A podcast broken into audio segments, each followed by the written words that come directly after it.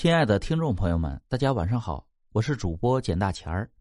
咱们今天分享的故事叫《刘伯温的后人》第一集。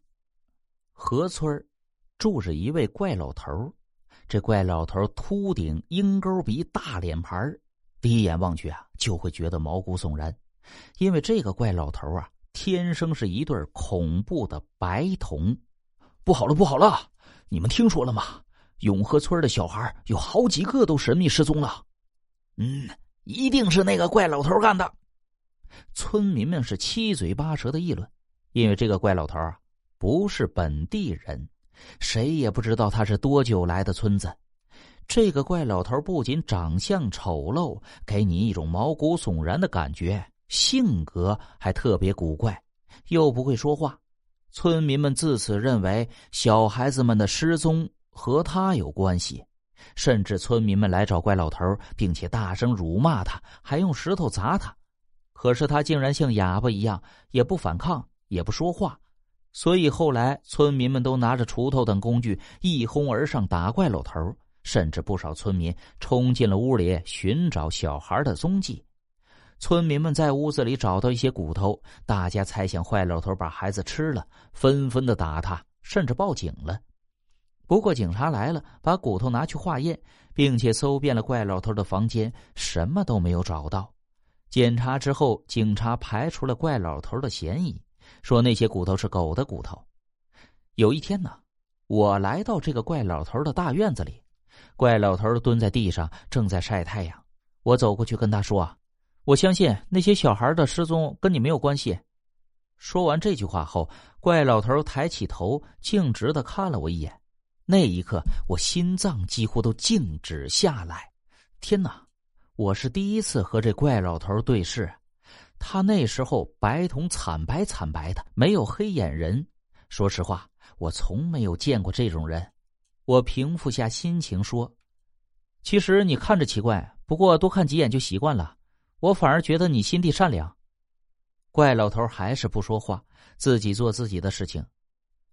其实上次我看到一个小孩因为害怕你发疯似的跑，结果掉到沼泽里了。你听到呼救，把小孩子拉了上来。如果你想要害他，干嘛要救他呀？所以我觉得你是一个好人。我一直跟在他身后，自顾自的说道：“这些人害怕你，可是我不怕你啊！我觉得你就是一个好人，只是一个承受着孤独罢了。”这个老头居然叹了一口气，抬起头来，善意的看着我。嘴角边露出一丝笑容。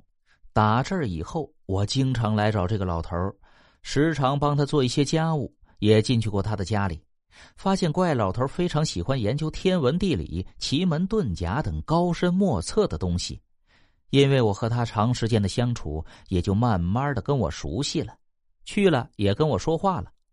老头儿，外人不了解你，我可了解你，我是相信你的。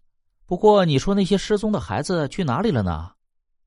每当我一问到这个问题，老头就闭口不谈。虽然怪老头不是掠走孩子的人，可是村民们不这么认为，他们就打定了主意，认为怪老头把孩子藏起来了。求求你了，你就告诉我吧，我求求你了。怪老头说：“好吧，我告诉你这件事，我本来不想说的。”我说：“你说吧，你说呀。”怪老头说：“我乃刘伯温的后人，真心不假。这些日子我也观察，你们永和村有大灾难，村民们不理解我，骂我都没关系。我看过你们村子人的面相。”大多数是人头顶上有黑云密布，那是将死之人的面相。我没必要和这些将死之人计较。我这副尊容，天生白瞳，出娘胎就是这样。我也不怕吓坏了他们。我一听就知道这个老头不简单呢。没想到他还是刘伯温的后人。